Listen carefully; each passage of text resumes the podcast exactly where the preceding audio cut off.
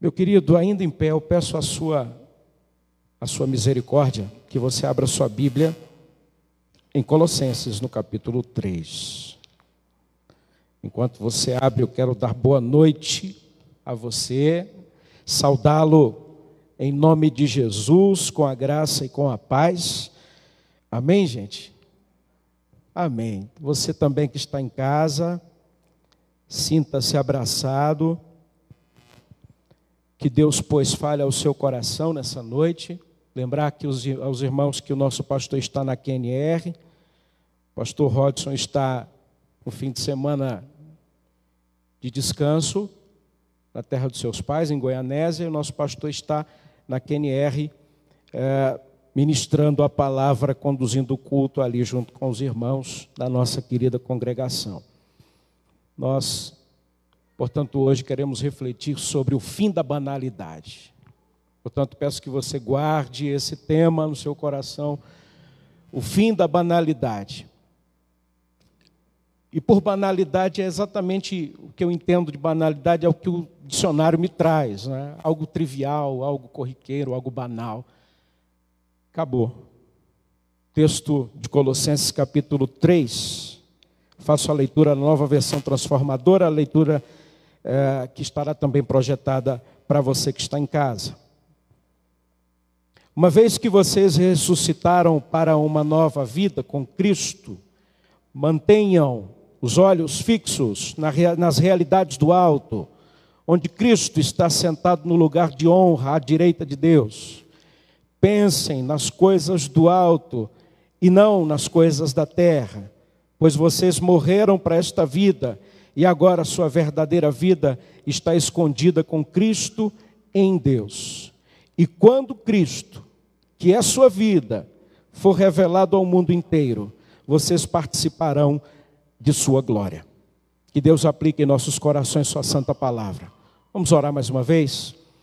Obrigado, Senhor, pela tua palavra. Obrigado, ó Deus e Pai, pelo modo claro como o Senhor fala conosco até mesmo quando nós cantamos, a tua palavra está sendo ministrada aos nossos corações. Obrigado por isso, ó Deus e Pai, porque cantamos a tua palavra, cantamos que o Senhor voltará, cantamos que a nossa vida é diferente por causa da ressurreição de Jesus, cantamos que nós esperamos por Jesus e essa volta bendita nos dá toda uma expectativa, todo um alento, toda uma esperança.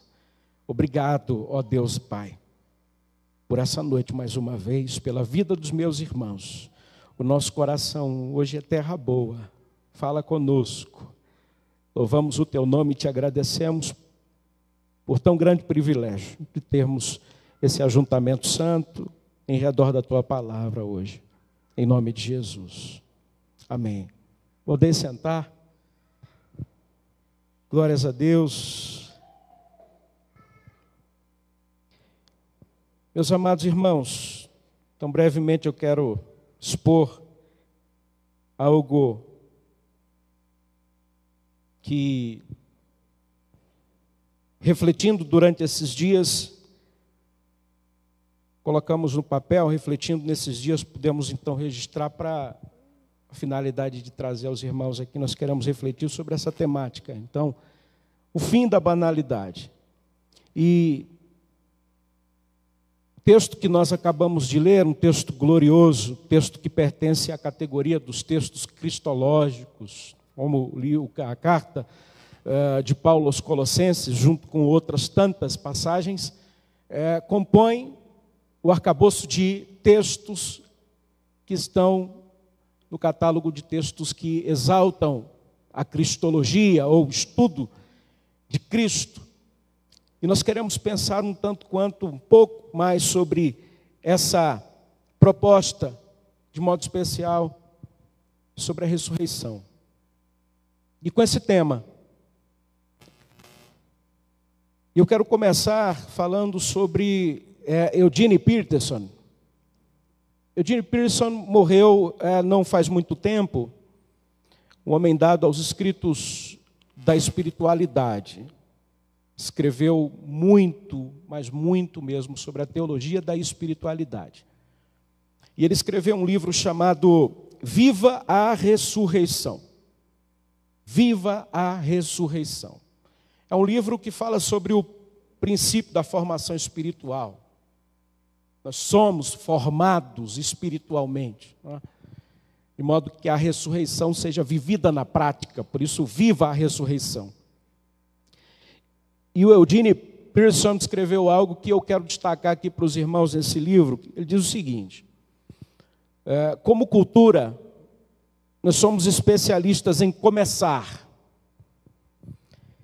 Nós estabelecemos objetivos magníficos, mas nós não somos extraordinários em dar sequência.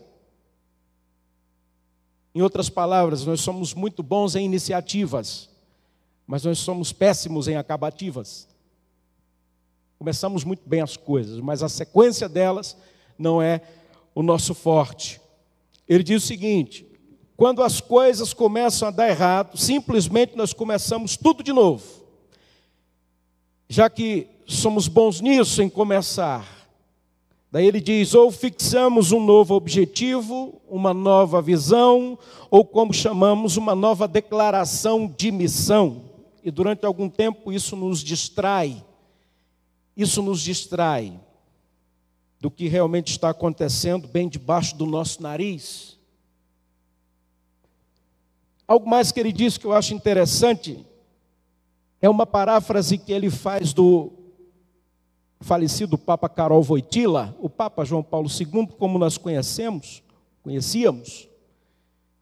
Carol Voitila disse certa vez que, quando por ocasião de se dirigir a, a líderes de países de terceiro mundo, Hoje não é mais assim que chama, ela chama países emergentes, né? embora ainda seja terceiro mundo, mas são emergentes. Né?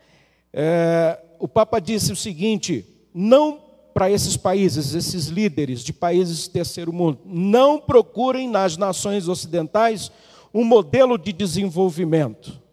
Eles sabem fazer as coisas, mas não sabem conviver com elas. Diz assim: atingiram um nível tecnológico impressionante, mas esqueceram como os filhos devem ser criados. Isso aqui, queridos irmãos, é para dizer que nós vivemos a vida cristã a partir de uma formação, sabe? Todo mundo uma vez tendo se convertido e tendo feito uma pública profissão de fé em nome de Jesus, passa a ter ou entrar numa esteira de formação espiritual. As pessoas dos países se desenvolvem, alcançam patamares altíssimos. Começam muitos empreendimentos, projetos revolucionários mas quase sempre não conseguem terminá-los.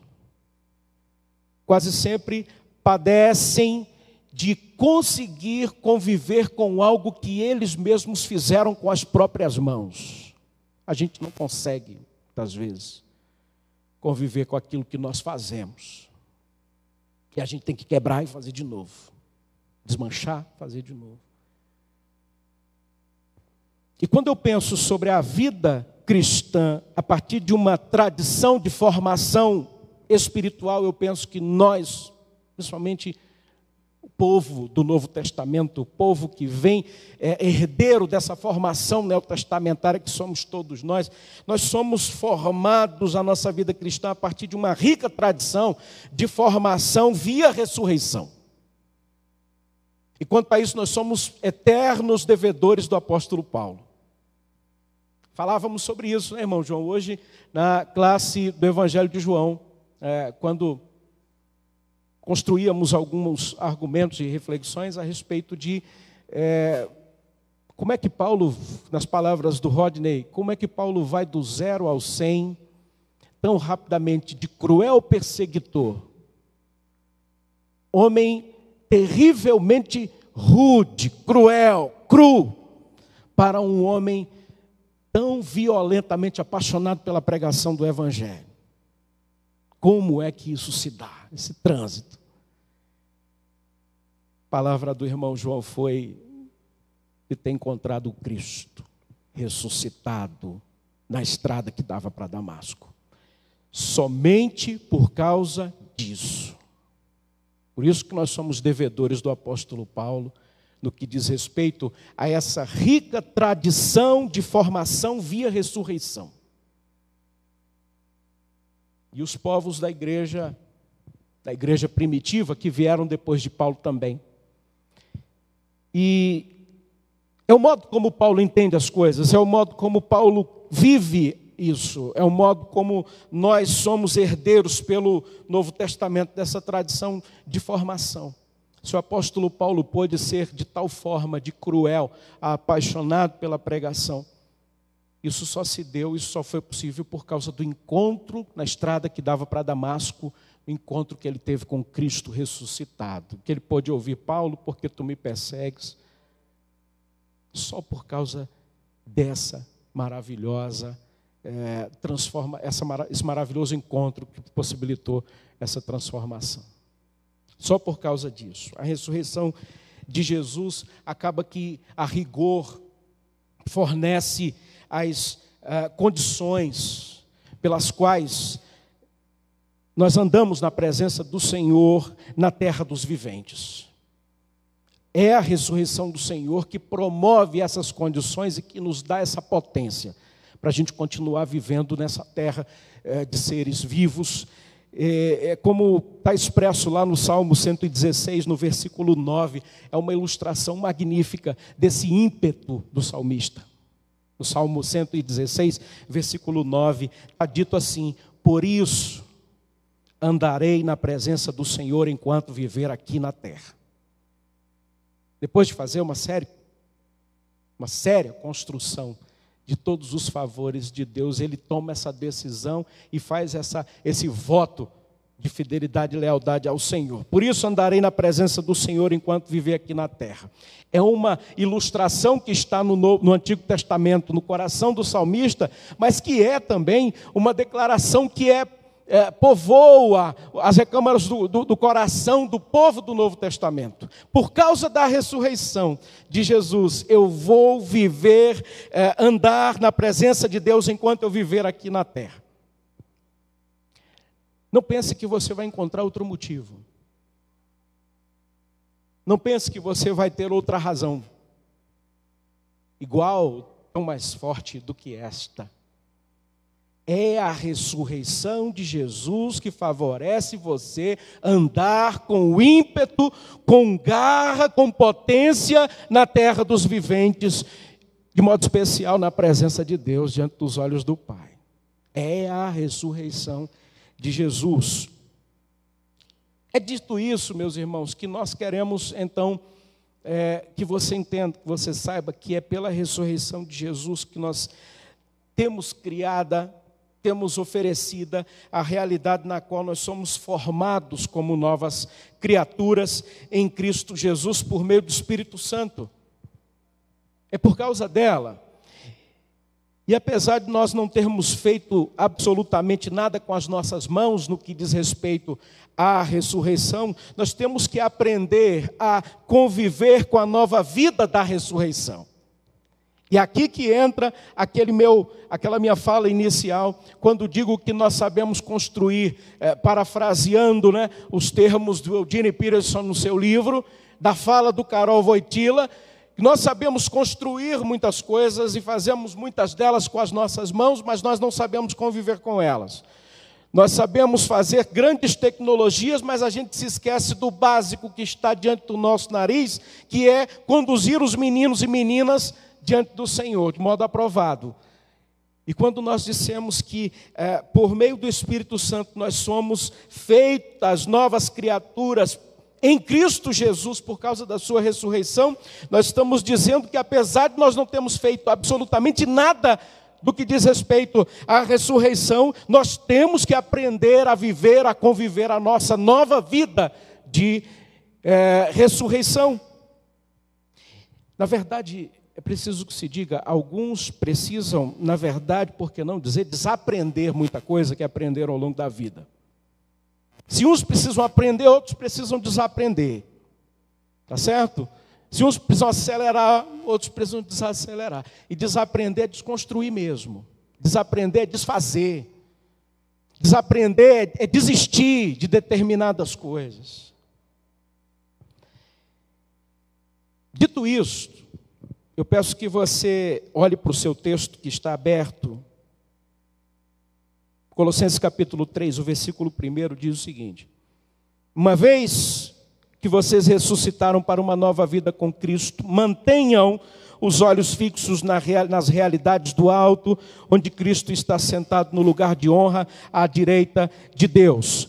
Na NVI, nós temos assim: portanto, já que vocês ressuscitaram com Cristo, procurem as coisas que são do alto, onde Cristo está sentado à direita de Deus. Em primeiro lugar, eu quero que você note aqui um portanto.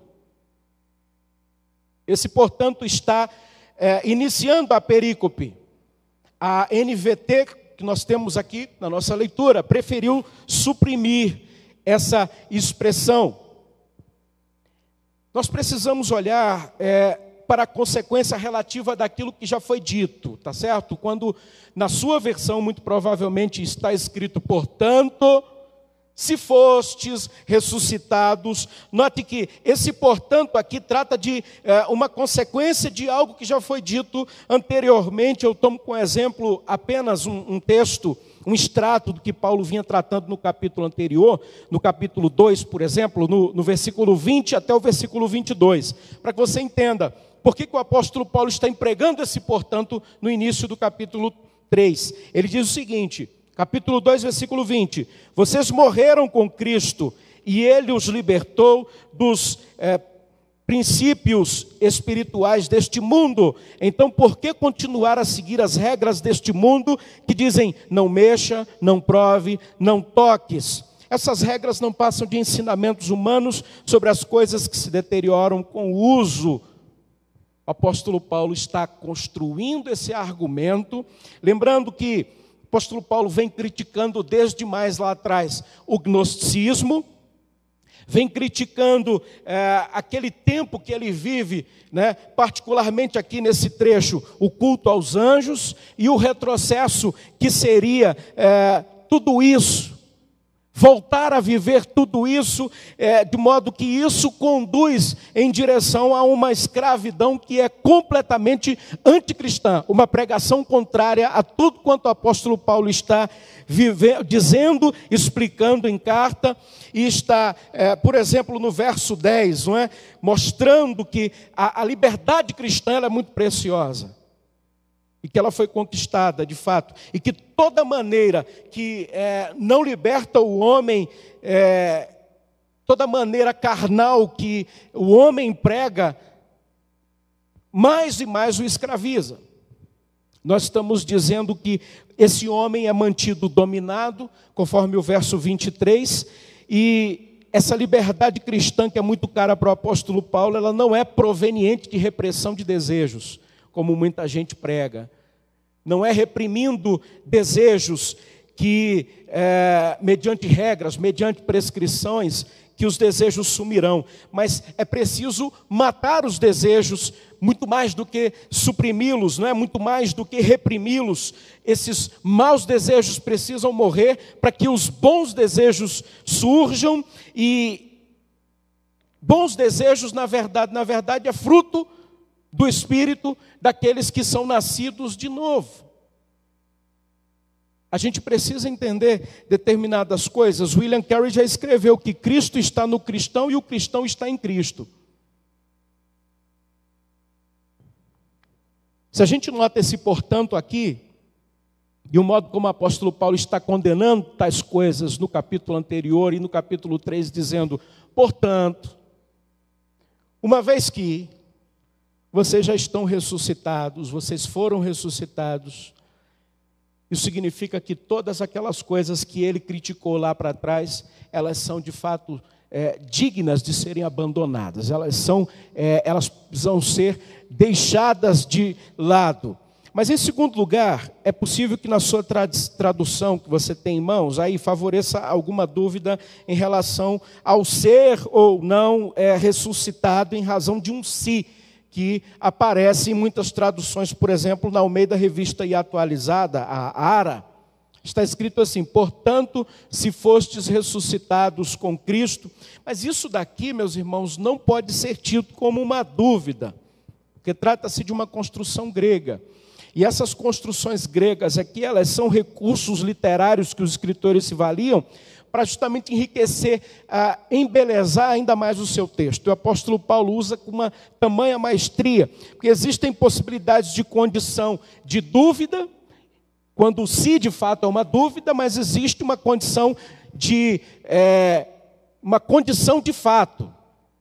A condição de dúvida é quando a coisa é posta em relação a se aquilo de fato acontece, é assim mesmo, mas a condição de fato não. O que o apóstolo Paulo se vale aqui é de uma condição de fato. A NVI acabou resolvendo esse problema. A NVI diz o seguinte: portanto, já que vocês ressuscitaram com Cristo, a NVT, por entender que não era necessário sequer viver essa questão, ela suprimiu. Obviamente que sem prejuízo do sentido de continuidade do texto, porque trata-se de uma afirmação, como os irmãos podem ver. A NVI resolveu, mas a NVT é, decidiu suprimir de vez é uma afirmação aqui. Nós somos, nós fomos ressuscitados para uma nova vida com Cristo. Fomos ressuscitados para uma nova vida com Cristo. Depois disso, note nos dois primeiros versos, nós temos dois verbos imperativos. Um está no verso 1 e o outro está no verso 2. A NVI vai trazer assim: portanto, já que vocês ressuscitaram com Cristo, procurem esse é um verbo que está no imperativo e a NVI traz. Procurem as coisas que são do alto, onde Cristo está assentado à direita de Deus. A NVT traz da seguinte maneira: uma vez que vocês ressuscitaram para uma nova vida com Cristo, mantenham, portanto, é o verbo que a NVT usa, mantenham os olhos fixos na realidade, nas realidades do alto, onde Cristo está sentado no lugar de honra à direita de Deus. Mas a sua versão pode trazer buscai no verso 1 e no verso 2 pode trazer pensem nas coisas do alto e não nas coisas da terra. Fato é que nos versos 1 e 2, essa condição de fato que existe nos faz refletir, meus irmãos e irmãs, que é, estar ressuscitado com Cristo habilita o servo de Deus, o cristão, o crente, para um redirecionamento de visão. Habilita o crente para que, inclusive, os pensamentos sejam reposicionados. Essa bendita ressurreição, essa ressurreição a qual nós somos alcançados e nós estamos inscritos. Mas vejam bem, isso não faz de nós alienados, mas faz de nós gente que pergunta é, qual a forma ou o modo com o qual uh, um cristão salvo em Cristo Jesus lida com coisas como, por exemplo, conflitos familiares. Como um crente salvo por Jesus, que vive desde já a ressurreição, lida com é, contas a pagar. Como um crente salvo por Cristo Jesus lida com desobediência de filhos, lida com a passagem do tempo. Estes versos aqui, nos seus imperativos, nessa condição de fato, que, já, que diz, já que vocês foram ressuscitados, essa é, declaração, na verdade, nos habilita que os nossos olhos e os nossos pensamentos sejam outros, e não mantenham-se iguais, tais quais eram. Imagine, nós continuamos pertencentes ao, ao mundo, mas agora, com uma visão de crente que vive ressuscitado com Cristo, como é que a gente lida com a fraqueza, as nossas e as dos outros? Tantas quantas nós temos que lidar diariamente. E todas essas coisas A menos que você então esteja decidido a conduzir os seus filhos, a criar os seus filhos, modo como você faria sem conhecer a Cristo. Como você conhece a Cristo e você reorientou a sua vida a partir da ressurreição, você vai conduzir os seus filhos a partir dessa perspectiva. Você vai, vai conduzir a sua vida financeira a partir dessa perspectiva. Você vai lidar com os conflitos em casa a partir dessa perspectiva, com a passagem do tempo, o envelhecimento. A partir da ordem dessas coisas, a partir da ordem da ressurreição, nós conduzimos tudo em nós agora. Desde a ressurreição,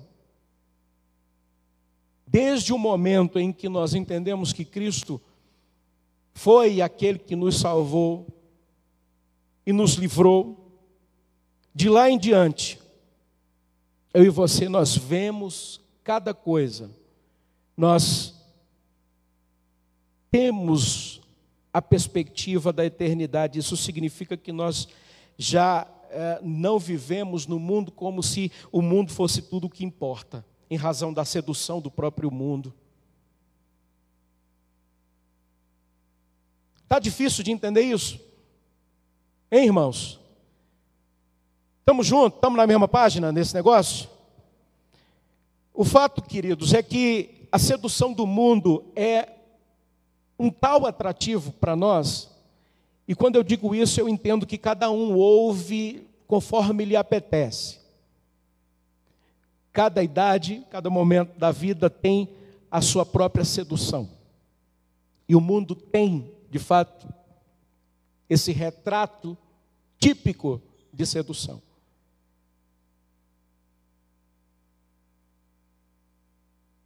Mas quando a gente recebe na nossa vida este selo e essa identificação a partir de uma é, de um evento que contraria todas as lógicas, que é o evento da ressurreição, e a gente reorienta a nossa vida, meus irmãos, o mundo passa a não ter mais essa atração que ele pretende ter. Porque, em última análise, a condição de ressuscitados nos faz refletir sobre a responsabilidade que nós temos, sabe, em, em respondermos adequadamente às perguntas da vida. Em última análise, é isso que acontece com a gente. A nossa existência ela não pode mais ser pautada somente naquilo que nós queremos, esperamos da vida. Mas, contrário a isso, o que a vida espera de nós. A coisa muda de figura. E a perspectiva muda completamente. eu deixo de, de ser um, um, um recebedor, eu deixo de ser um, uma espécie de consumidor de todas as coisas nesse mundo, para ser alguém que vai doar, alguém que vai contribuir, alguém que vai fazer a pergunta certa para fazer a coisa andar. Isso nos dá, obviamente, que uma nova escala de valores. Isso nos dá, obviamente, que é, um novo modo de julgar todas as coisas, um novo sentido de proporção. Quando nós ouvimos essa expressão aqui do apóstolo Paulo, uma vez que vocês ressuscitaram para uma nova vida com Cristo, mantenham os olhos fixos nas realidades do alto, onde Cristo está sentado no lugar de honra à direita de Deus. E eu prefiro muito essa tradução aqui, de modo especial, o verbo imperativo, que vem, toma sentido do indicativo anterior, que diz: Uma vez que vocês ressuscitaram para uma nova vida com Cristo, esse verbo imperativo aqui acaba dando para nós o tom e a velocidade que nós devemos adotar nas nossas vidas. E quando eu disse que a gente precisa aprender a conviver com as coisas que muitas vezes nós fazemos com as nossas próprias mãos, eu estou dizendo que isso remete a uma perseverança. E manter os olhos fixos nas realidades dos céus, do alto, com perspectiva eterna, faz isso em nós, que nós sejamos mais constantes do que nunca fomos. Termos as nossas iniciativas, sim, mas nós começarmos a cultivar as acabativas também. De sermos planejadores, mas também sermos executores de, de, de, da nossa própria vida com Deus, relativamente à ressurreição na prática. E o verso 2 então vem e assevera: pensem nas coisas do alto e não nas coisas da terra. Tanto olhos quanto mentes estão reorientadas. São dois imperativos que nos devem ser muito caros. Muito caros. Pensem nas coisas do alto e não nas coisas da terra. Por quê? E o apóstolo Paulo vai entregar a resposta no versículo 3. Versículo 3 diz assim: Porque vocês morreram para esta vida, e agora sua verdadeira vida está escondida com Cristo em Deus. Olha que coisa preciosa é que nós temos desse ensinamento do apóstolo Paulo aqui, porque, meus irmãos, Paulo compreende as coisas de uma forma muito especial em relação ao que ele crê, ao que ele escreve. Nós estamos dizendo que é, os cristãos primitivos, que foram herdeiros mais próximos do apóstolo Paulo do que nós, eles herdaram essa mesma fé, essa mesma compreensão, e eles consideravam o batismo como um morrer e um ressuscitar. Era o modo como os crentes primitivos entendiam essas coisas. Significa dizer o seguinte: ao entrar nas águas, o cristão ele era sepultado com Cristo. E quando ele emergia das águas, ele ressuscitava para uma vida nova. Era o modo como os crentes antigos entendiam as coisas. Agora, quando um homem morria e era enterrado, os gregos, público da convivência do apóstolo Paulo, os sábios, os filósofos, os gregos entendiam quando um homem morria, que é, frequentemente eles diziam que esse homem estava escondido na terra. Frequentemente eles diziam que aquele que morria uma morte física estava é, escondido na terra, mas o cristão, ele tinha, o crente tinha morrido uma morte espiritual no batismo e ele estava escondido na terra, mas em Cristo, quando se fala de morte física. Mas a experiência que os crentes primitivos, os cristãos antigos entendiam e viviam, era que o propósito é, do próprio batismo, ou seja, o próprio ato batismal, é, envolvia o homem em Cristo. O próprio ato batismal envolvia o homem em Cristo, para que você veja que isso era realmente importante para o apóstolo Paulo. E nem sempre é tão importante para nós, ou nem sempre tem um sentido real como deveria ter, eu quero destacar quatro textos para você entender. Que isso é muito caro para o apóstolo Paulo, está na teologia do apóstolo Paulo, que tem o entendimento completo do valor, do significado, da potência da ressurreição na sua vida e nos seus escritos. O primeiro texto é o texto de Gálatas, capítulo 3, versículos 26 e 27. Diz o seguinte: Pois todos vocês são filhos de Deus por meio da fé em Cristo Jesus. Todos que foram unidos com Cristo no batismo se revestiram de Cristo. Olha que coisa cara. Revestido, uma vez que submeteu-se à morte e à ressurreição, o próprio batismo assevera essa união. O outro texto é o texto de Efésios, capítulo 4, versículo 5, Está escrito assim: há um só Senhor, uma só fé, um só batismo. Na igreja, meus irmãos, antigamente e hoje, na igreja cristã, só existe uma porta de acesso para é, a igreja. Qual seja? A pública profissão de fé. Hoje, nós demos alguns jeitos para dar vencimento em é, algumas questões. Mas antigamente a igreja cristã vivia a plenitude do valor e do sentido do, do significado da pública profissão de fé. Que na verdade era o reconhecimento público de que se seguia a Jesus, que se vivia e morria por Jesus. A pública profissão de fé. Só se podia entrar na igreja quando a pública profissão de fé fosse feita, fosse realizada. E a pública profissão de fé nada mais é do que o batismo. Hoje nós temos todo cuidado, né? Nós preparamos durante três meses, quatro, cinco, seis meses o candidato ao batismo para que ele possa é, submeter ao batismo, consciente disso que ele está fazendo. Nem todas as denominações entendem a coisa assim. Mas a questão é: você entende você entende a coisa assim, ao qual nós estamos é, pensando aqui, nos sapatos do apóstolo Paulo, nas pegadas deste homem que cria e entendia as coisas desta maneira, vocês morreram para esta vida e agora sua vida, verdadeira vida, está escondida com Cristo em Deus. O próximo texto que quero destacar é Romanos capítulo 6, do versículo 1 até o versículo 5, que foi o texto lido pelo irmão Clécio. O texto diz assim, Romanos 6, versículo 1 até o 5. Pois bem, devemos continuar pecando para que Deus mostre cada vez mais sua graça? Claro que não. Uma vez que morremos para o pecado, como podemos continuar vivendo nele?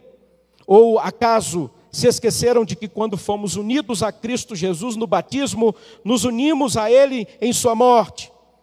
Pois pelo batismo morremos e fomos sepultados com Cristo, e assim como, como Ele foi ressuscitado dos mortos pelo poder glorioso do Pai, agora nós também podemos viver uma nova vida. Uma vez que nossa união com Ele se assemelhou à Sua morte, assim também nossa ressurreição será semelhante à dele. Não pode restar dúvida de que uma vez que nós nos submetemos a essa bendita declaração pública de fé em Cristo Jesus, que a nossa vida continue banal. Acabou a banalidade.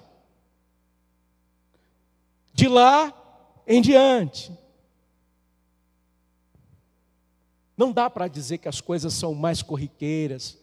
A coisa está do mesmo jeito. Não dá, meus irmãos. O próximo texto que quero destacar é o de Colossenses, é o contexto imediato, imediatamente anterior a este qual nós estamos refletindo, do capítulo 3, é o Colossenses 2:12. E aqui o apóstolo Paulo é muito enfático. No batismo, diz ele, capítulo 2, versículo 12 de Colossenses: No batismo vocês foram sepultados com Cristo, e com ele foram ressuscitados para a nova vida por meio da fé no grande poder de Deus que ressuscitou Cristo dos mortos. Não pode restar dúvida que o que, é, que se exige de nós é qualquer coisa, menos a banalidade. Você pode chamar do que você quiser, mas a sua vida não vai ser mais a mesma. Ainda que você tenha submetido ao batismo aos nove anos, dez anos, doze anos, como foi o depoimento do Caio Pacheco. Uma vez que nós nos submetemos a isso, nós aqui, nós preparamos para que isso, para que isso aconteça. Você não vai até lá cru a essa pública profissão de fé, porque você está dando testemunho diante de uma nuvem de testemunhas. Você está dizendo que quer Cristo e que o seguirá, que viverá e morrerá por Ele, diante de uma nuvem de testemunhas. E esta pode, é, meus irmãos, pode é, não existir outra coisa que nos identifique tanto quanto, mas o batismo é essencial na nossa identificação como irmãos. O mundo pode não entender isso. Mas aqui nós entendemos essa linguagem. Então eu não pretendo fazer um convite à salvação para você que já se submeteu à pública profissão de fé. Eu não posso pretender. Porque você já entendeu, já se identificou. E nós estamos simplesmente aqui trazendo à memória todas essas coisas para dizer para você: a banalidade não pode imperar mais. E a palavra que Paulo usa para dizer que as nossas vidas estão escondidas com Cristo em Deus, aqui no verso 3, ela parte do verbo apócriptem, que é a palavra da qual procede o adjetivo apócrifos, é, e essa é uma palavra conhecida de todos nós. Quando nós, por exemplo, temos uma Bíblia cujo cânon não é esse de 66 livros, mas é aquele maior, com muito mais livros, aquele que traz lá Macabeus, Eclesiástico, nós chamamos esses livros de apócrifos, porque são livros que pretendem ter um determinado segredo, que não são confirmados pelos, pelos demais livros do cânon, Antigo e Novo Testamento. São apócrifos. Então o apóstolo Paulo utiliza um chaveamento de palavras ali, ele utiliza o verbo apócriptem, de onde procede esse adjetivo apócrifos, por quê? Porque os gnósticos, lá do seu tempo, do capítulo 2, estavam dizendo eles que detinham segredos de revelações é, dos anjos, e essa, esse gnosticismo estava tomando conta da igreja de Colossos, e o apóstolo Paulo rechaça essa ideia e diz: vocês estão escondidos em Cristo. Não tem necessidade de terem um determinado, uma determinada revelação de um segredo que está escondido, que alguém, algum humano detenha. Não tem necessidade disso. Por isso o apóstolo Paulo utiliza essa palavra, que sem dúvida nenhuma é, sugere uma e outra coisa, no sentido de é, esse, esse desvelamento do que os gnósticos estavam querendo fazer.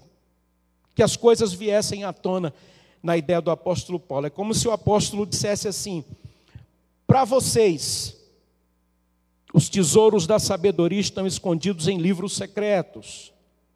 Mas para nós, Cristo é o tesouro da sabedoria e nós estamos escondidos nele. Não tem como colocar uma coisa com a outra na balança, de modo que esse segredo de vocês pese mais. Hoje até que se vive um determinado movimento aí, né?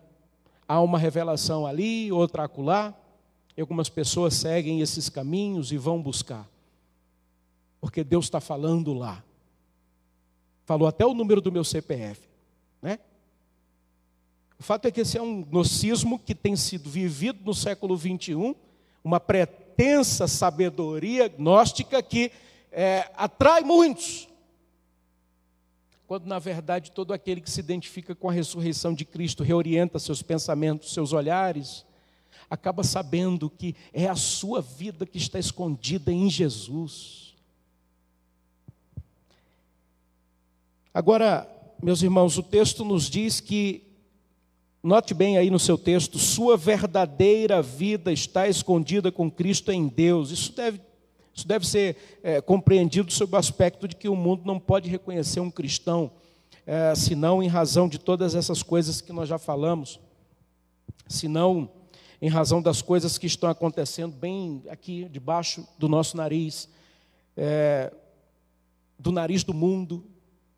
O mundo não pode nos reconhecer, uma vez que a nossa vida está, está escondida em Cristo, mas o mundo pode ver muitas coisas em nós desde o momento em que nós tomamos é, consciência da nossa identidade como cristãos e nós aceitamos essa identidade, e o momento em que nós seremos então glorificados e sentarmos para ser das bodas do Cordeiro, como diz Apocalipse 19, versículo 9, existe um intervalo, sabe, dessas coisas.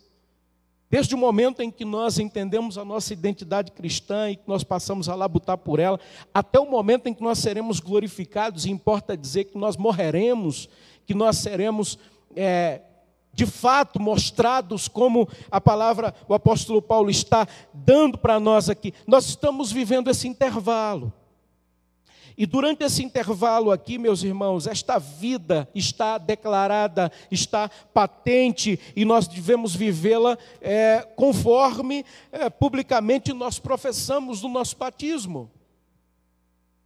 Nós precisamos vivê-la segundo o Novo Testamento, especialmente segundo o ensino do apóstolo Paulo, que demonstra que nós morremos para o mundo e nós vivemos agora para Deus. Mas a verdadeira grandeza do cristão, que é o que o apóstolo Paulo está querendo dizer, dizer aqui, ela está escondida para o mundo.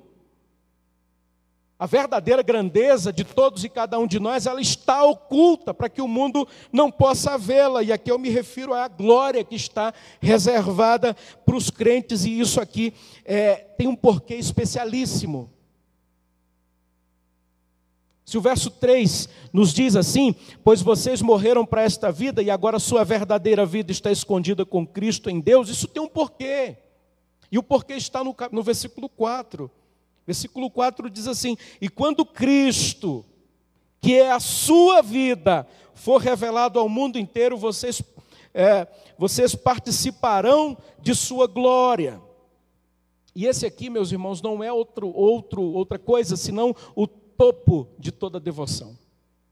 Esse aqui é o lugar mais elevado que todo crente almeja estar, almeja chegar. A afirmação Cristo é a sua vida é, na verdade, na verdade, a verdade que nós desejamos afirmar sobre nós mesmos.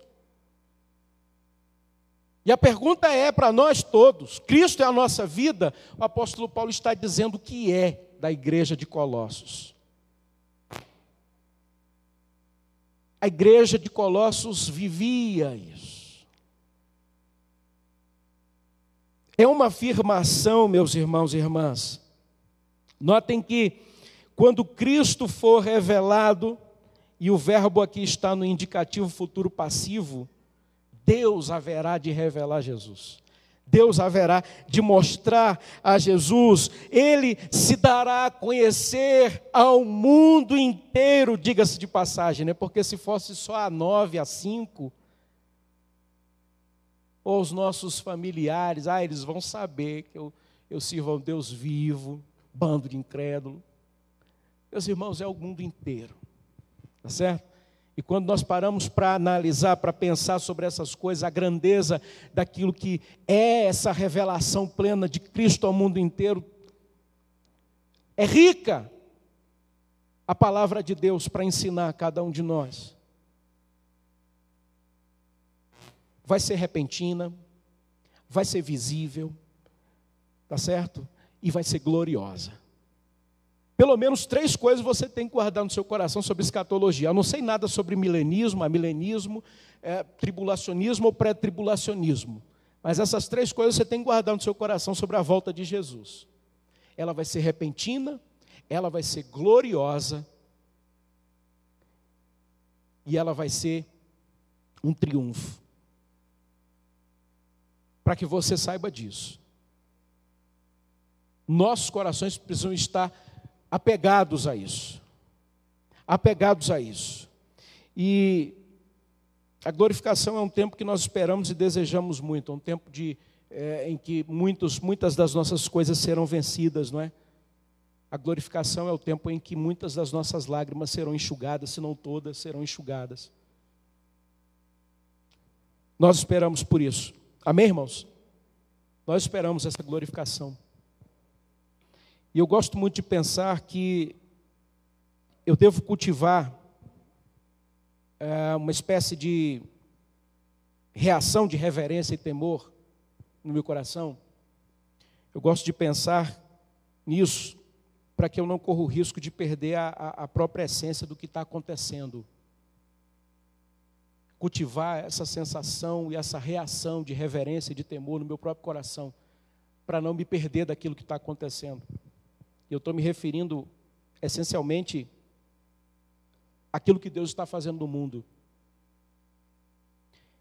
É bem provável que você seja daqueles que dizem assim: o mundo está mundo tá se acabando em barranco. Mas eu prefiro crer que Deus está salvando e está trabalhando no mundo. Tá certo? Essa perspectiva ela só pode ser mudada, ela só pode ser outra, se você olhar as coisas a partir da ótica da ressurreição. Se você não olhar a partir da ótica da ressurreição, você vai dizer: o mundo está acabando em barranco mesmo. Mas a questão que para nós fica, finalizando essa breve reflexão, é: se você deseja que é tempo de cultivar uma reação de reverência e de temor, para não correr o risco de se perder daquilo que está acontecendo, especialmente daquilo que Deus está fazendo. Se você quer isso, a pergunta que você precisa responder é: o que Deus está fazendo no mundo através de mim? O que Deus está fazendo na minha esquina, na vida do meu vizinho, da direita e da esquerda, através de mim, que já me identifico com a ressurreição, que já disse que a, a, a, essa declaração pública de fé, através do batismo, ela reorientou toda a minha vida. Se você deseja isso, sabe, cultivar essa reação de reverência e de temor, em relação ao que Deus está fazendo no mundo.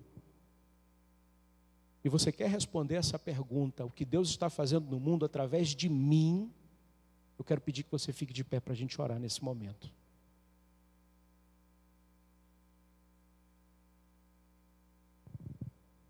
Nós queremos orar. Você não quer responder essa pergunta? Que coisa impressionante. Deus está fazendo algo no mundo. E você não acredita no que Deus está fazendo. Ou você acredita? Então ponha-se de pé.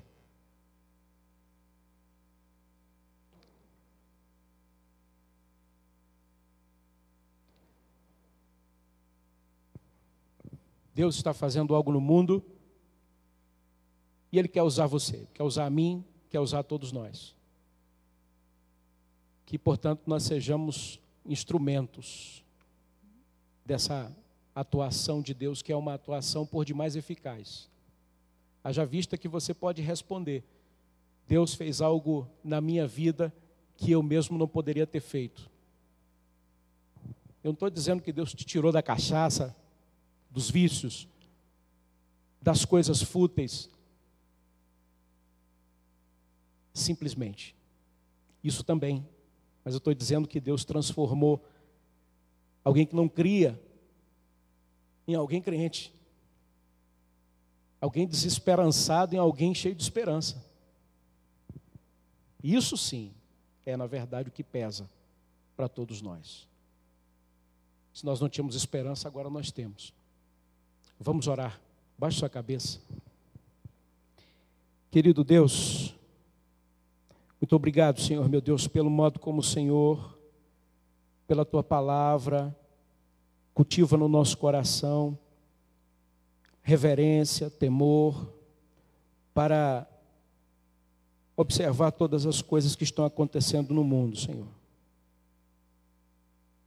As reações dos nossos corações muitas vezes são dúbias e nós começamos falando a Deus e Pai de coisas que a gente começa, mas a gente não termina, de coisas que a gente faz, mas a gente não sabe conviver com elas. E como isso é muito claro aqui hoje, Senhor. Por isso nós queremos te pedir perdão. Nos perdoa, Senhor. Porque nem sempre nós entendemos que o Senhor deseja salvar e não condenar. Muitas vezes nós não entendemos que o Senhor deseja caminhar junto e não afastar. Nós não somos o, os preferidos do Senhor. Perdoa-nos se achamos isso. Perdoa-nos, ó Pai querido, se cultivamos esse, esse senso de que somos especiais. Perdoa-nos, ó Pai. E nesse tempo, acha em nós, Senhor meu Deus, como pessoas que carecem da tua misericórdia. Acha em nós, Senhor, corações que precisam ser, de fato, trazidos, Senhor, a, a vida, a compreensão das coisas que, pela tua bondade, são reveladas na tua palavra. Ajuda-nos, Senhor, na nossa fraqueza, ajuda-nos, Senhor, meu Deus, nas nossas é, penitências, ajuda, Senhor, meu Deus, nas nossas muitas dúvidas e questões. Se tu estás fazendo tantas coisas no mundo, Senhor, pela instrumentalidade da tua igreja, que somos todos nós. Onde estamos nós quando o Senhor convoca para a ação? Ensina-nos a cultivar, Senhor, uma reação de temor e de reverência em relação a tudo que está acontecendo no mundo, especialmente a tudo que o Senhor está fazendo. O Senhor está trabalhando, o Senhor está salvando. O Senhor está redimindo, o Senhor está tratando, curando. Ainda que os nossos olhos só enxerguem as pragas, as dores, as corrupções, ainda que os nossos olhos só enxerguem um mundo entenebrecido, o Senhor está trabalhando nesse mundo a tua igreja, Senhor, meu Deus, esta igreja, a tua igreja na face da terra. Desperta-nos para que nós vivamos para além da, da banalidade. Em nome de Jesus, ajuda-nos assim, ó Deus. Reforça em nós o profundo senso, a profunda compreensão de que a nossa vida está escondida com Cristo e nós já dissemos de forma muito clara que já morremos para o mundo e agora vivemos para Deus. Ajuda-nos com essas coisas, Senhor. Não deixe que sejamos rotuladores do que quer que seja, de personalidades, de, de comportamentos, mas ajuda-nos, Senhor, a sermos amigos amorosos, compassivos, misericordiosos repletos de fruto do Espírito, Senhor. E isso seja para o louvor do teu nome, hoje e sempre, em nome de Jesus. Que o amor de Deus, nosso Pai, graça salvadora, redentora do Senhor Jesus, e as doces consolações e a comunhão do Espírito Santo sejam conosco e conosco permaneçam agora e para sempre. Amém. Uma boa semana para você, em nome de Jesus.